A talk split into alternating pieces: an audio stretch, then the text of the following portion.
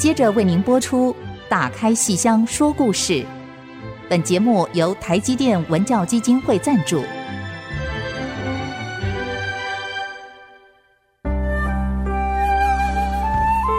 打开戏箱子，看见台上的精彩一刻。戏箱子里还有许多你不知道的喜怒哀乐、悲欢离合。让戏曲专家王安琪、罗世龙和您一起打开戏箱说故事。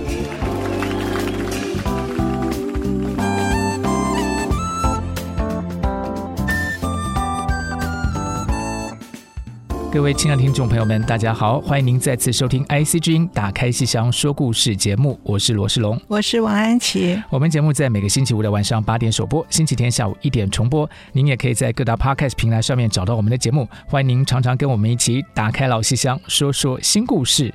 啊，这个上礼拜我们真的意犹未尽啊！因为最近这个在国家剧院连着三天演出了张军和单文的《重逢牡丹亭》哦。嗯、上礼拜老师跟我们非常详尽的讲了这个牡丹亭故事的前世今生，呃，甚至还有点来世的东西在里头。嗯、因为他其实这个编剧罗周非常的了不起哦，找到一些非常棒的切入点哈、哦。嗯、那当然演员好，但是没话说哈。嗯、那但是总是还有一些地方意犹未尽，所以我们今天要继续跟听众朋友们来这个演后再。再谈。对，然后再谈重逢牡丹亭，是，对对，哎，这个戏哦，真的谈论度非常非常高，高。对，就是在。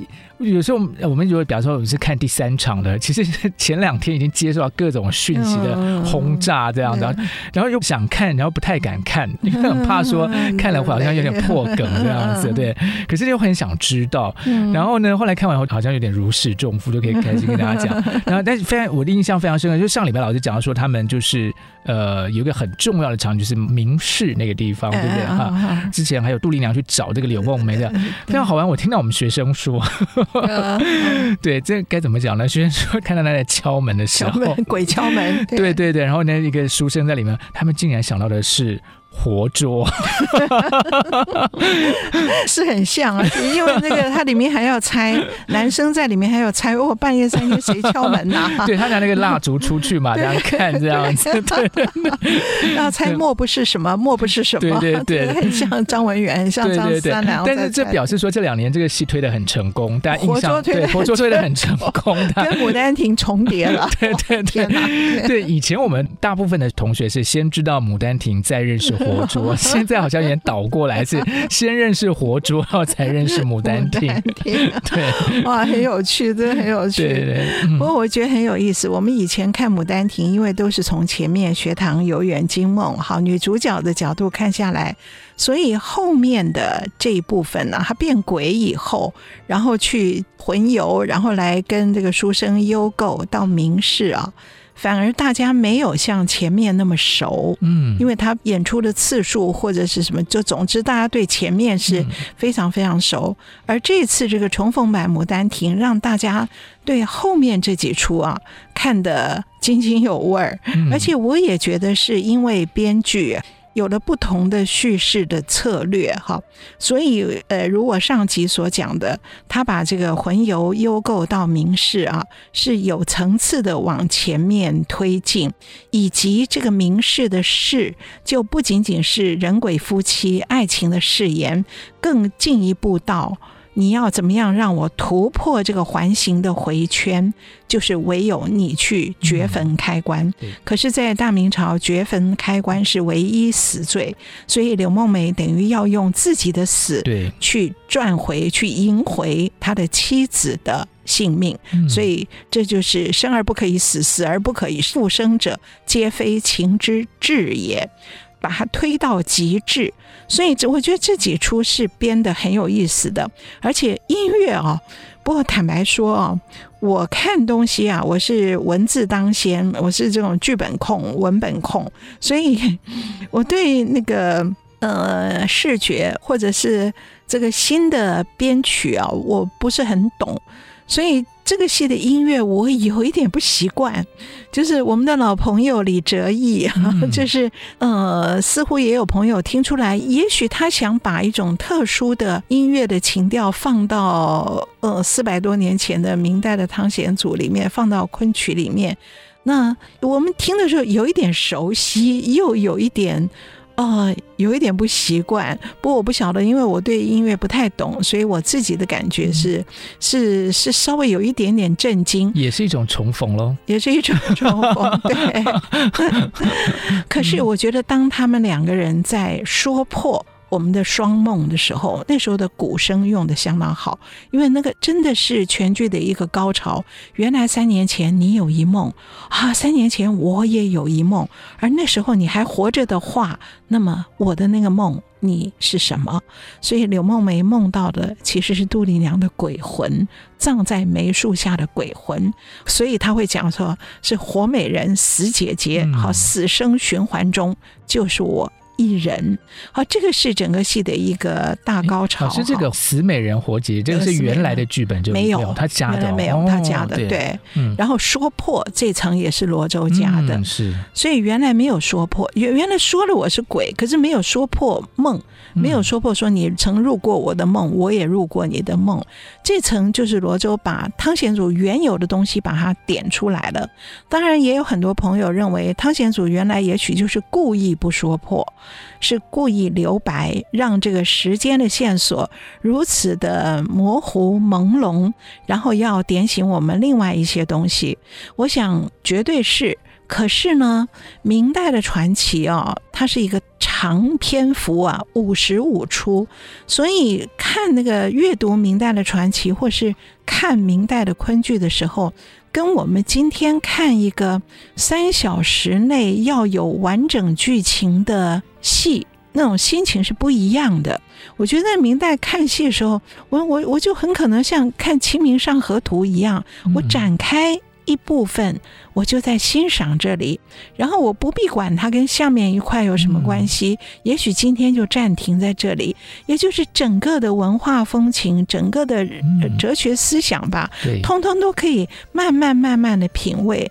这个我觉得是长篇汤显祖写这个剧本的时候。嗯的态度，而且你看五十五出那么长，可是《牡丹亭》杜丽娘的还魂在汤显祖笔下是中断哦，中间一半他就还魂回生了，还魂回生以后到后面那一大半，就是所谓像那个华伟，我的高中同学华伟老师，他是青春版《牡丹亭》的编剧，那么他的重要的论文解读出来就是后半就是由情。如何回到理，情理相融的重要的过程？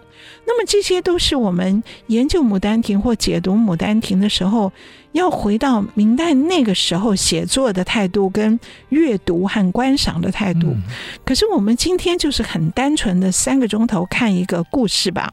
你要要说是看一个爱情故事也可以，嗯、看一个鬼故事也可以，看一个穿越剧，通通都可以。所以我们比较会要求。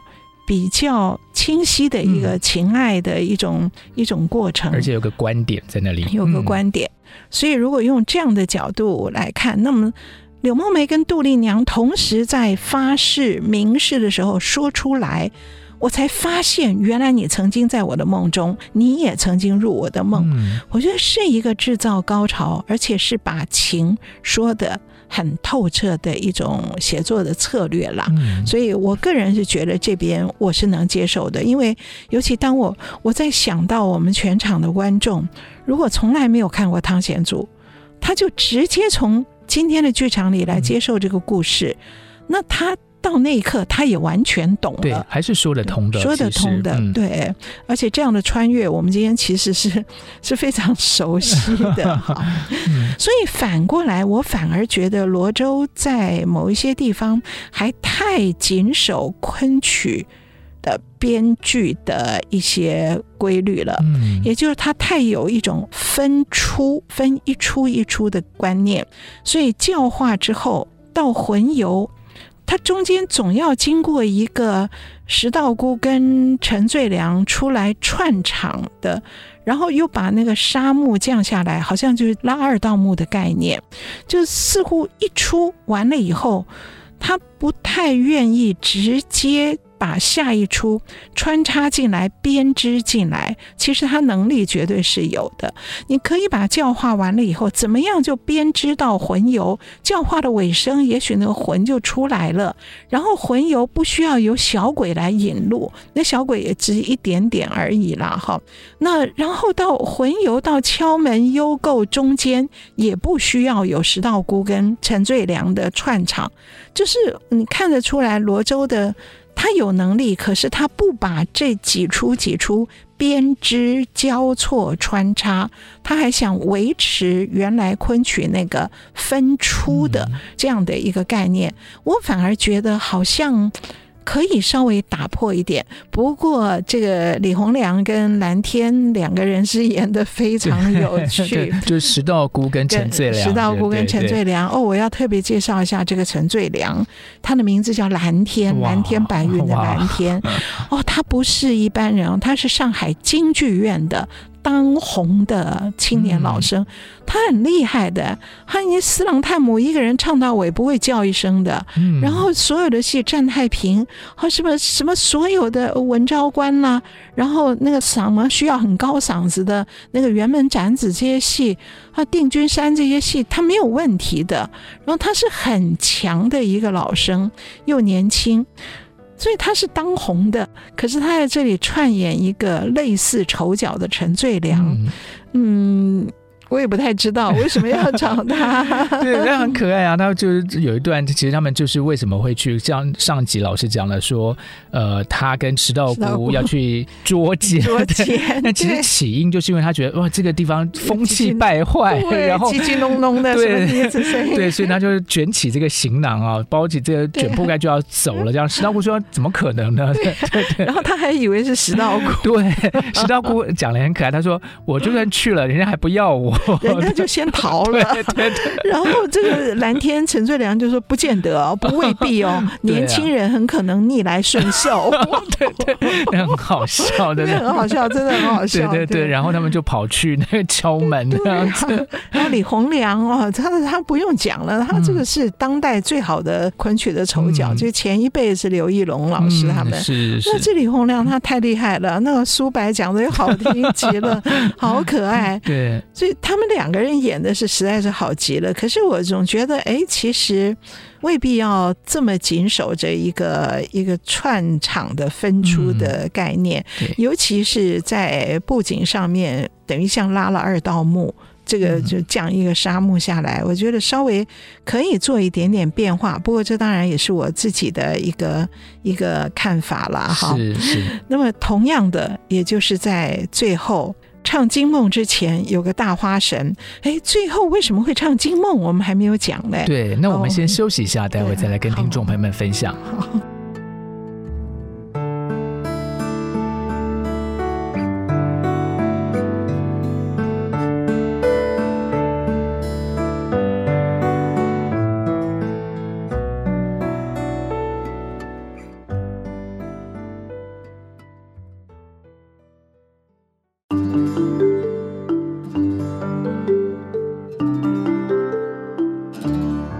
欢迎大家继续收听《打开戏箱说故事》。今天我们要跟大家演后再谈重逢《牡丹亭》啊。因为上一段节目我们讲到说，就是有 年轻的观众啊，就是说觉得看到。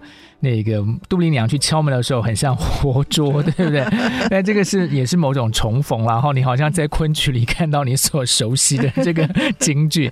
那但是我因为我就自己在网上看，然后看到就说，哎，也有观众就讲到说，老师跟他讲蓝天嘛，然后蓝天是这个唱四郎探母唱的很好，所以我 也，也有观众朋友就说，哎，他好像在看叫什么这个活捉加做空。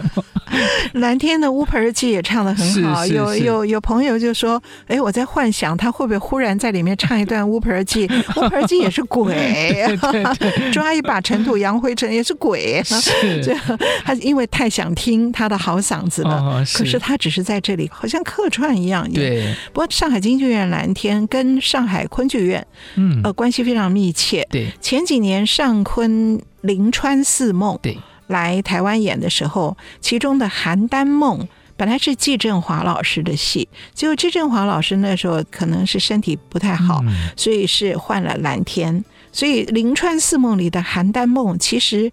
经常是蓝天在演，那次来台湾也是他，嗯、所以他可能跟尚坤有很好的是那个交情，所以来客串一个 沉醉。哎，但其实呃，坦白讲，真的是角色没有大小之分哦。你演得好的话，还是很重要的。他演得很好，对对，整个戏就被串起来立体了，这样子。对对对。然后刚刚老师讲到那个大花神啊，我也是看到观众朋友就说，就是像在跳钟馗，那个很好玩。可是为什么要跳大花石？呃，要为为什么跳？不是跳在误导？为什么有要唱《惊梦》这件事？我们 还没讲。我们等一下要提醒我，别忘了讲那个大花神。好。可是，在讲《惊梦》之前，我还要再讲一个服装的事情。这个戏的制作里面，其实有一半是台湾帮。怎么说呢？这个我们刚刚讲的编曲的音乐是李哲毅，这是我们非常熟悉的好朋友，好，台湾非常著名的音乐家。然后服装。赖宣吴也是台湾著名的服装设计师，也不仅是台湾了，他是台湾人，可是他有帮徐克做《龙门飞甲》呀等等这些戏，然后跟吴兴国也是好多戏也是他的服装设计。那其实根本这个戏的制作人林凯就是台湾人哈，林凯原来我们认识很早很早以前，就是吴兴国当代传奇的《欲望成国》当初的一个发想的 idea 里面。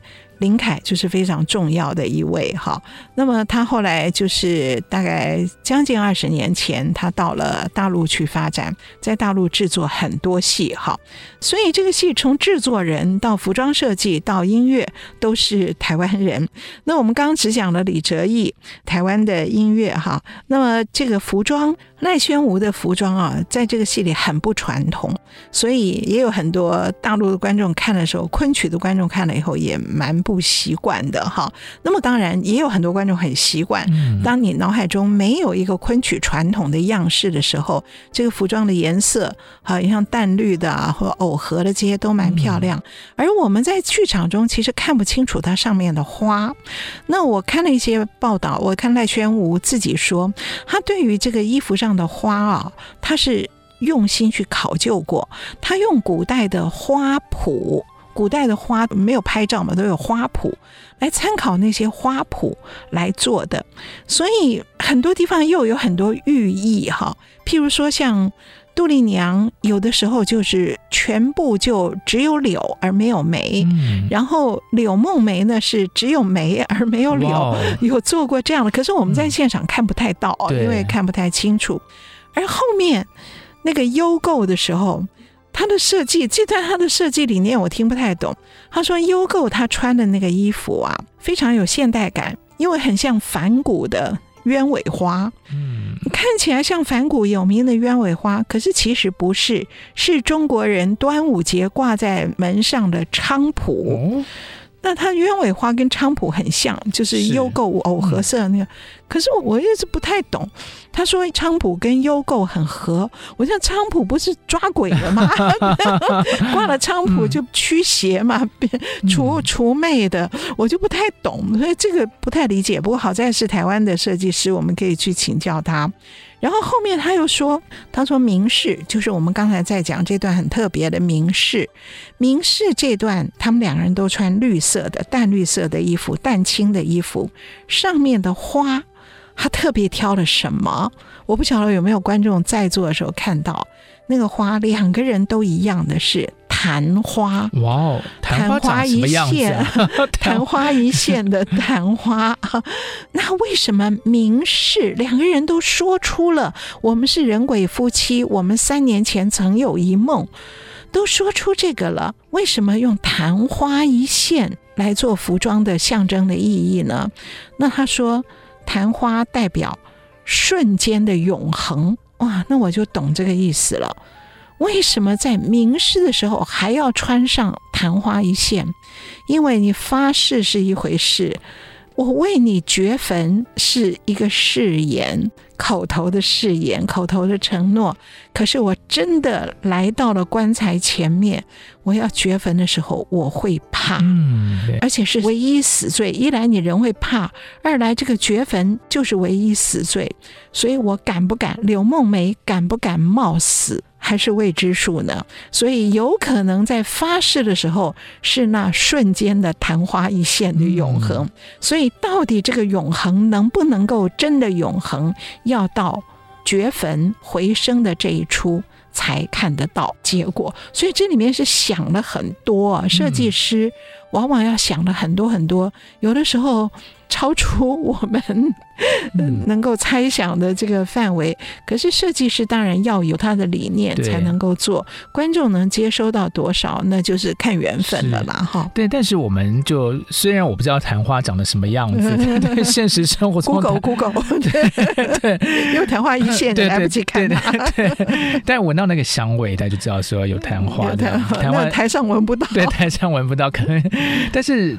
我们作为，因为它的那个背景其实是非常那个素色的颜色，非常的这个一致的，所以看到那些花，其实那颜色其实还蛮缤纷的。然后 我觉得还蛮，就是怎么讲呢？这个爱情的那种美好嘛，其实在这个单调平凡的这个世界里头，看到这些种种的。而且它很不传统的，就是传统的服装啊，那个肩膀跟这个袖子上肘部这边不绣花。哦，因为你这个不管你是苏州绣还是机器绣，它这个是苏绣加一些机绣，嗯、都会让那个布不平整，嗯，所以会不好看，那个肩线会不平均。对，而且你身段、哦、身段那个重量，哦、对啊，那个重量是如果讲起活捉了，就是像国光演 国光演那个活捉，陈清河跟黄雨玲。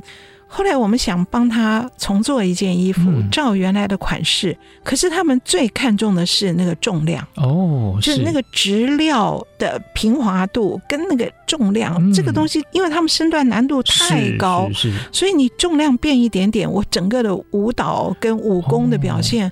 哦是要重练的，是是，所以跟杜丽娘要那个躲香间没有关系，没有关系。我这想太多了。所以这个演员试这种新服装的时候，其实蛮辛苦的。嗯，他们要尝试一个全新的一种、嗯、一种重量感哈，而且他绣了以后会有，不是那么平，对，哎，感觉，对对对对，嗯。可是我觉得设计师反正一定要有理念。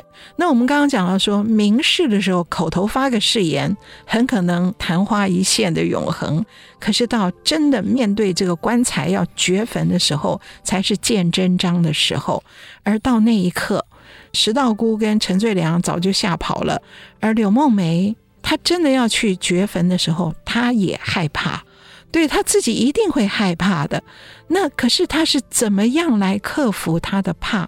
这就牵涉到这个戏演到后来，很多观众觉得。有点突兀的是，为什么以为戏要完了，却突然来唱了《惊梦》和《寻梦》？嗯，那么难道是因为哦戏快完了，然后《牡丹亭》最重要的《惊梦》和《寻梦》还没听过，我 赶快再来补一段吗？那其实我一开始看的时候，我有一点这种感觉，我想是因为满足每个人对这个主题曲的 一个吗？可是后来是看完他唱完以后，刘梦梅说。曾经有一个女子为我一梦而亡，那我也要为我的承诺，我也要守住我的一诺，嗯、因我的一诺而让你复生。是，我是等他唱完《惊梦寻梦》，看到这个非常关键的念白的时候，我才感动的。嗯，那所以想我这个结构上面回声、还魂回声跟《惊梦寻梦》的重叠，我觉得。我我觉得好像中间需要一点点转折衔接，嗯，就是我柳梦梅本来是很害怕，害怕不敢去掘坟，然后那两个人又逃跑了，对，那他要怎么办？然后那个时候整个舞台好空，就是他 一个人在那边，就他一个人在那边，可怕，对不对？对，我该怎么办？对，那个时候，然后突然就唱起《惊梦》，我觉得好像需要一点一点衔接，嗯，可是我也想不出有什么衔接，难道是？柳枝吗？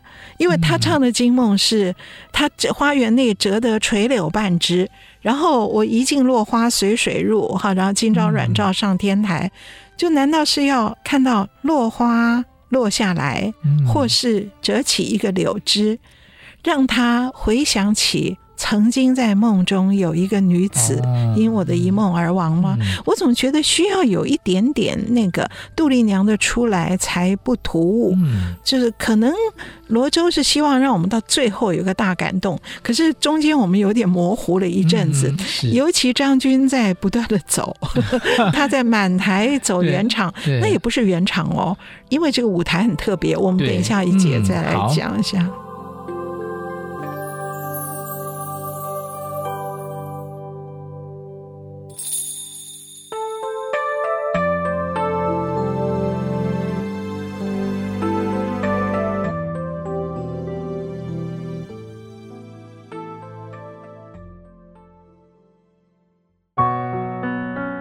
我是编剧陈建新，您现在收听的是《打开戏箱说故事》。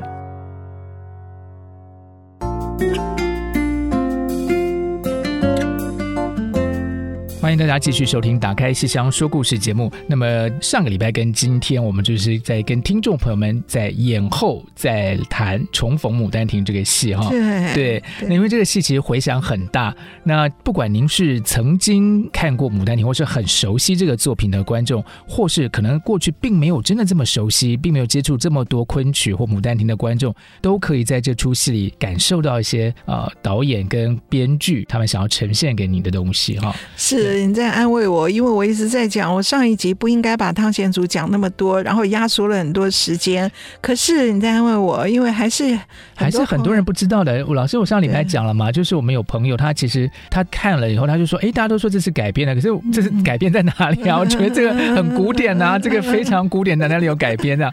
所以他其实，在听了我们节目之后，应该就会知道说他的一些调动。对，可能很多人听过《牡丹亭》，嗯、听过白先勇老师，可是具体的故事。是，也许不太清楚。好，对呀。那其实我们刚才上一节讲到，呃，柳梦梅嘛，柳梦梅，她她要去掘坟的时候，哦，然后还是很惊恐。然后这个时候，那个罗州就很。我们真的没有想到会用这一招，嗯、就是让杜丽娘出来唱了《惊梦接寻梦》，而且这时候安排张军在舞台上不断的走，哇！因为他的舞台很特别哦，那个观众去看的时候就会知道，他舞台的尖角是面对着观众的中间，也就是在乐池，它突出向乐池，所以整个是一个尖形的，它是方的，可是它挪过来，嗯、把尖角对着观众。我看到的时候，我就觉得这个，我我觉得很合理的怀疑，这个舞台设计有受到铁达尼号的刺激。可是呢，他们没有爬上去那一块，这样子站在那个上面。很多在尖角哈，可是也很合这个文本，也就是推到极致。嗯，一切都在尖端，一切都在极致。如果不是情之至。是生而不可以死，死而不可复生的，所以用这个角度来想的话，哎，跟文本也蛮合的。可是问题是，这样一个尖舞台，让张军怎么走圆场？所以很有趣的。嗯、尤其那个舞台，舞台其实什么东西都没有，只有后面有有一些红色的栏杆，也许代表了幽冥两界或什么吧。嗯、这个我就不太理解。那可是张军要走的时候。哦，很辛苦啊！他要走在尖舞台上走，又不是圆场，他走的是什么形？方形还是什么形？嗯、那么，可是他又看着杜丽娘，也就是那个感觉很特别。杜丽娘唱惊梦，唱寻梦，张军像是一个惊梦，当然他本来就是个入梦者，可是杜丽娘的寻梦，本来柳梦梅是不在边上的。可是导演安排他那个时候似乎要进去相应和，所以他的这个不断的走圆场，像是一种异次元的追寻。嗯、他们在平行时空、不同的时空里面彼此追逐，而他看着杜丽娘为我的入梦而又寻梦不得，而抑郁寡欢成病，终究死亡。所以这个是。就是为什么会唱《惊梦寻梦》，是因为他想起曾有一个女子为我而死，我今天就要为你一诺而亡，嗯、所以我可以拼了性命掘坟，来证明生可以死，死可以生，生生死死，死死生生，我们两个都是至情人。这个逻辑很说得通，我只觉得在惊梦前需要一点点那个勾引观众的情铺陈的酝酿的，然后。然后这时候他们穿什么衣服？已经不是昙花一现的那一件了。他们换回的是什么衣服呢？上面是什么花呢？菊花。然后这个赖宣武服装设计师说，他为什么选菊花？倒不是因为菊花象征什么什么，而是他查古代的花谱，发现有一个时代的花谱，菊花是。外白内红还是外红内白？嗯、就是红白二色相间。竟然有这样的菊花，他就按那个花圃当做服装的设计，代表一种由死而生，哦、就是红跟白，哦、死而生。嗯，所以他做的这个菊花。然后不仅把菊花绣在身上，还有一尾活鱼，嗯、就是 菊花国珍活鱼。那个活鱼的意义当然很明白，就是就自由自在哈、嗯、那个意思。可是我我是觉得，我有一点点那个又又在重想汤显祖的文本，就是菊花到底在《牡丹亭》里这个文本里面。没有重要性，嗯，对。可是《牡丹亭》的剧本里面植物很多，对。最重要的东西还不是牡丹哦，嗯，是梅、梅花、梅树。哎，这个我觉得很重要的一件事情啊，就是为什么明明是《牡丹亭》，可是为什么杜丽娘寻梦？寻梦寻不得的，到最后他抬头一看，一棵梅树，他说梅子累累可爱，嗯、他就想要我如果死后得葬于此，那是我的万幸，嗯、然后他会唱出。待打病香魂一片，阴雨梅天守得个梅根相见。嗯，所以他死前跟他的母亲说，要求死后葬我在梅树下。所以他的母亲会依照他的要求葬他在梅树下，而把他的死的地方打造为梅花观。所以梅在《牡丹亭》剧本里太重要了，所以他死在这里，所以他才会。梅树下的女鬼，嗯，入柳梦梅的梦，嗯、柳梦梅柳春青才会改名为梦梅。梅这么重要，为什么梅这么重要？哎，我后来想通了。梅不是因为它冒寒而开哦，不是说它 越冷越开花，象征坚忍不拔，绝对不是，就是爱情坚忍不拔，在不不是这个意义，我觉得绝对不是这个意义。我觉得就是我们很自然会想到这个，我觉得意义应该是说，梅花在早春以后会落，嗯，梅花谢，梅花凋落，可是这棵梅树是有循环的，梅花落可是青梅如豆，嗯。它会梅子累累可爱，会结成会梅簪翠豆肥。好，所以花落并不表示这个植物完全的死亡，它会改变一个形式，月落重生，灯再红。它会以一个青梅如豆的方式再活过来。所以，我如果阴雨梅天守得个梅根，那我们一定会重逢。要这棵梅树在。那么，不管它是用梅花，或者是青梅如豆，这个都可以让我们重新重逢。所以，你听到柳梦梅去掘坟前。梅花香，他一直闻到梅花香，所以我觉得罗周是感受到了梅花在汤显祖剧本里的一个重要性，所以我觉得服装应该不要做菊花，应该做梅花，做梅花，就有种望梅止渴的感觉。哎呦，哎呦 我我在想，我那时候听他讲说什么那个梅子累累，我我真的那个嘴巴就开始有种酸的味道就跑出来，所以在想说是不是因为他得不到爱情，所以然后。望梅止渴，好，这个多想了。我就我就想很久很久。然后你看那个游园的时候，杜丽娘也是“小来望断梅关宿妆残”，嗯、梅关大庾岭那边，那边就叫梅关，嗯、那边种很多梅花。所以刘梦梅翻越大庾岭而过，那么杜丽娘每天望向南边，都是隔梅相望。哇！所以为什么用梅作为一个主要的一个植物在牡丹亭里？我觉得就是因为它不死，它可以转换形式重生，而牡丹反而没有这个功能。牡丹在这里，呃，我们前两天看到有一位九十二岁高龄的音乐家金庆云老师，是我非常佩服他。金庆云老师，我不只佩服他九十二岁还可以开歌唱会，而是他的文笔好的不得了哦。他以前写过一篇写《牡丹亭》，他叫《不存在牡丹的牡丹亭》，还是叫做什么？就是那个意思是说，《牡丹亭》其实里面没有牡丹。嗯、你看游园的时候，杜丽娘去，她在看这个花那个花，然后她说：“那牡丹虽好。嗯”他春归怎占得先？是说牡丹虽好是花中之王，可是它怎能站在春归之前就先开放呢？所以春归春去之前，牡丹是不会开的。牡丹的开放要到夏天，对，初夏。所以杜丽娘游园是暮春、晚春，好像还荼蘼啊、杜鹃呐，春花的最后一季。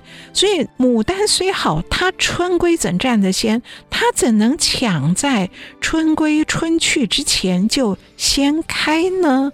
所以。杜丽娘游园时候没有牡丹花，她才触动了自己的心事。我再漂亮，我是花中之王。等我开的时候，也是百花凋零，众芳无悔，嗯、时不我与。所以金庆云老师写的那篇不存在牡丹的庭院，哈，呃，所以牡丹亭里最重要的植物反而不是牡丹，而是梅花。嗯、所以我觉得这个好有趣，哎，可是我别忘记讲大花神。对，我们下一节来跟听众朋友们谈谈花神。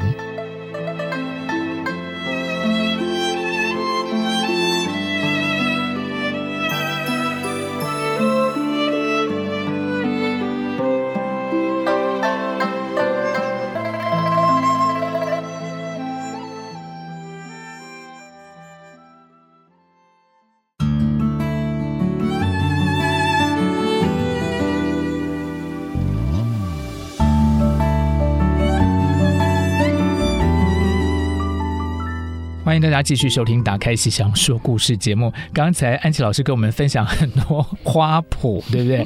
那接接接下来我们就要讲花神。其实我刚才偷偷问了一下安琪老师，他喜欢什么花？因为老师分析的很透彻嘛，昙花、菊花什么。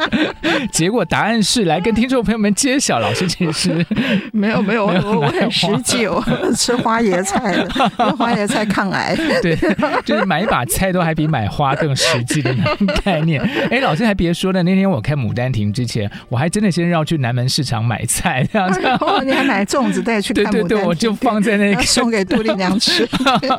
杜丽娘，老师，我们来讲花神好了。花神，花神，花神也是要准备粽子来祭拜这个贡品。对对，你说为什么用大花脸？对呀，而且我觉得一般想，好像以前看青春版是女的嘛，对呀。花神在汤显祖剧本里面是墨，好是男性，好生旦净末莫愁的莫，后来呢，就是不止一个花神，有种花神出现，有堆花哈。然后后来在剧场上面，呃，其实我以前看的是一种。生旦净末丑都有，十二月份的花神是出角色，嗯、就是有老旦都可以去扮花脸，什么都可以。我小时候看的是这样子的花神，就是所有的花各有个性哦，因为都不一样，都不一样。昙花，对。可是后来，我觉得大约就是在国家剧院这种大剧场，比较现代剧场做了以后，通常就用很曼妙的女子，嗯，而且很多来演，整个把那个那个花和姹 红，民族舞蹈的那种感觉。然后上次吴素君老师在我们节目不是有讲到白先勇老师那个青春版牡丹亭的那个种花神的大斗篷，嗯、而且吴素君老师说要让他们怎么跑，跑出一个风的感觉，好风，然后入梦哈。我觉得这后来的做法都是这样浪漫唯美的。而这次这个重逢版牡丹亭的花神只有一个，只用一个大花神，而又不是汤显祖原著里面的墨，他用的是大花脸。这个呃，我相信原来的想法只是呃，一来是节省演员，不要用那么多花神，出国也不方便；二来是。他想改换一下那个耳音，我我不要用个小声啊，然后不要用一个旦角儿，嗯、因为满台听的都已经是那个杜丽娘、柳梦梅的姐姐姐姐姐姐，所以这花神想换一个声音，然后我满台听到了只有陈最良是老生的本嗓声音，所以就换一个花，其实也不是花脸，他勾了花脸，可是在上海演出的时候是著名的武生西中路，哇，上海的大武生西中路啊。可是来台湾呢，西中路没有来，就由这个苏州的花脸演员曹志威好来演。那么曹志威是演那个山门鲁智深，演鲁智深很有名的。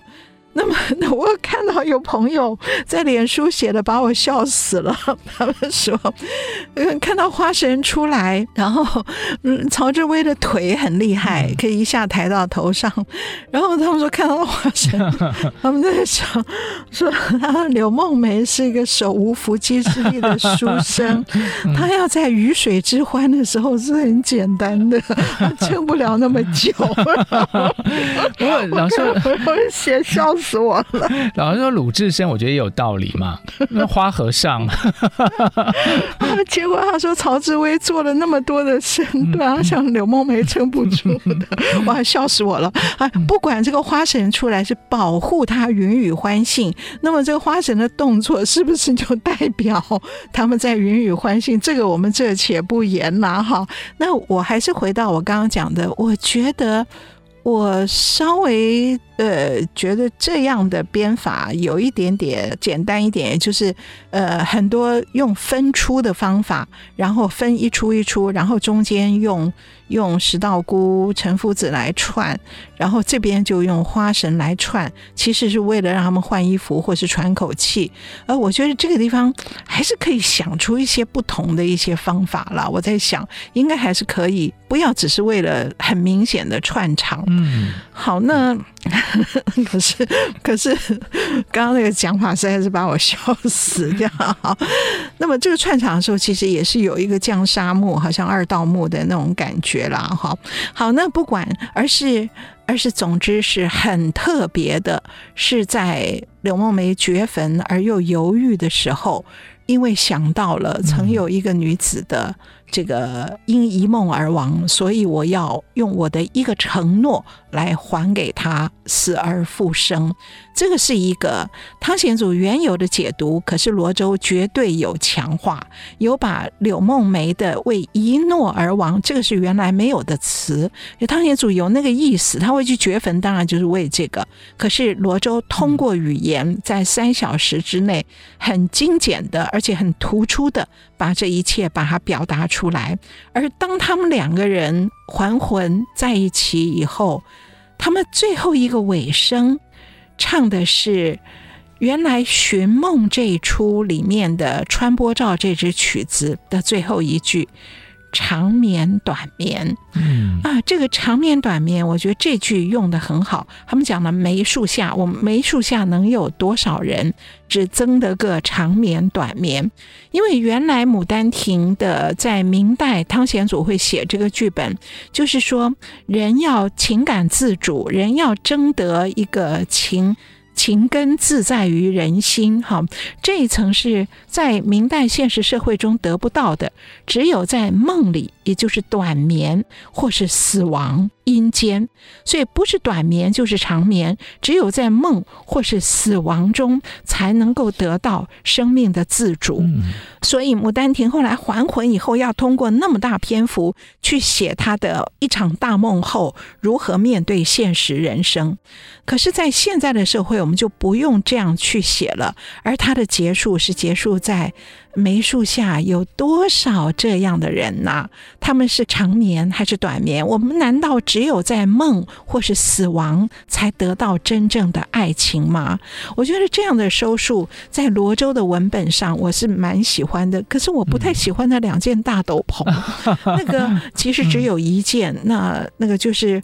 本来好像应该两个人都穿上的，可是张军直到谢幕时候再穿，嗯、那个金黄跟红色，我就我觉得太传统中国的那个喜气洋洋的颜色，嗯嗯、我我我有一点，当然我自己了，我对视觉很差的，我我自己穿衣服最没品味，所以我我是不太不太能够理解这个哈。嗯、可是总之就是我自己看戏的习惯，就是我是文字控，嗯、我是剧本控，所以我一切从文。文字剧本来解读，那我很喜欢罗周。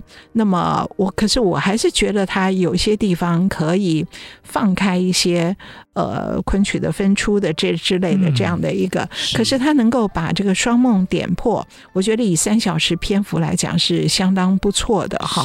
那么可是我很希望在某些关键点上不要很突兀的呈现，也就是像一开始的。呃，实话，柳梦梅的实话，嗯、我觉得需要一个情绪的酝酿，让他感知到这个园子里曾有人，曾有故事，曾有情，嗯、观众才会以准备好的心情迎接。杜丽娘出来游园，好，那么然后最后的杜丽娘要来惊梦前，我也觉得少了一点情绪的铺垫。不过这一切当然都是我个人的一个想法。讲到这边，我还是觉得回过头来，我觉得要很。很感激，要向白先勇老师致敬。也就是白老师用二十年的时间，我们别忘了青春版《牡丹亭》是二零零四年，明年是二零二四年，所以明年青春版《牡丹亭》将有。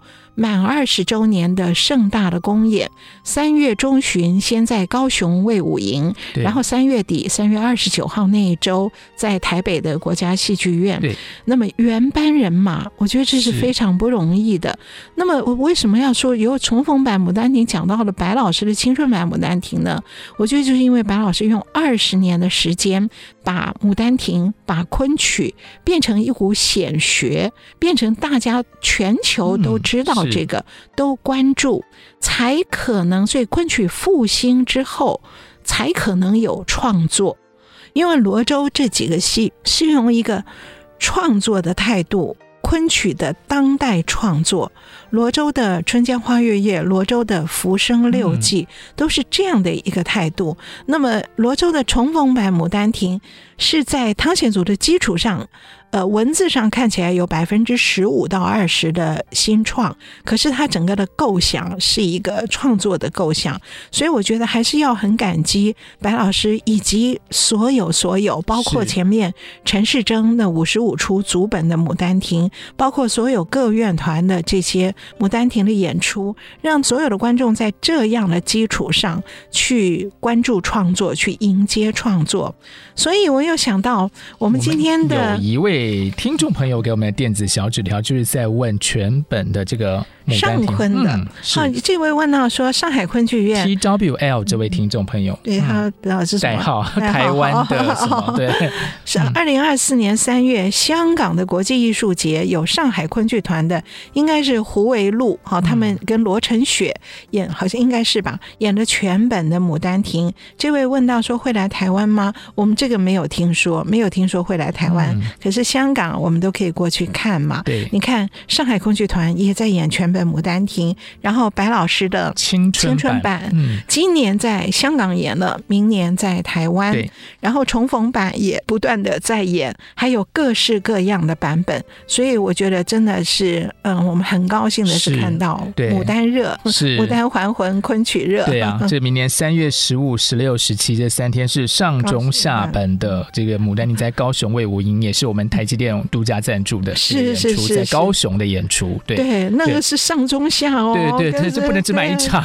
就要三场，所以大家可以先预做准备，就去高雄度个小周末，魏无营，对对，顺便看戏，独家赞助的，对对，高雄的场次，对，当初最早的青春版的第一桶金也是台积电赞助的，是是是，对啊，不过这个《牡丹亭》啊，真是好戏啊，这个怎么说呢？观之不足，就永远都看不够，有他钱，对对。对对对，所以大家继续来看《牡丹亭》，继续欣赏昆曲，继续支持我们节目。今天就到这边告一个段落了，非常谢谢您的收听，我是罗世龙，我是王安琪，我们下次再见，拜拜。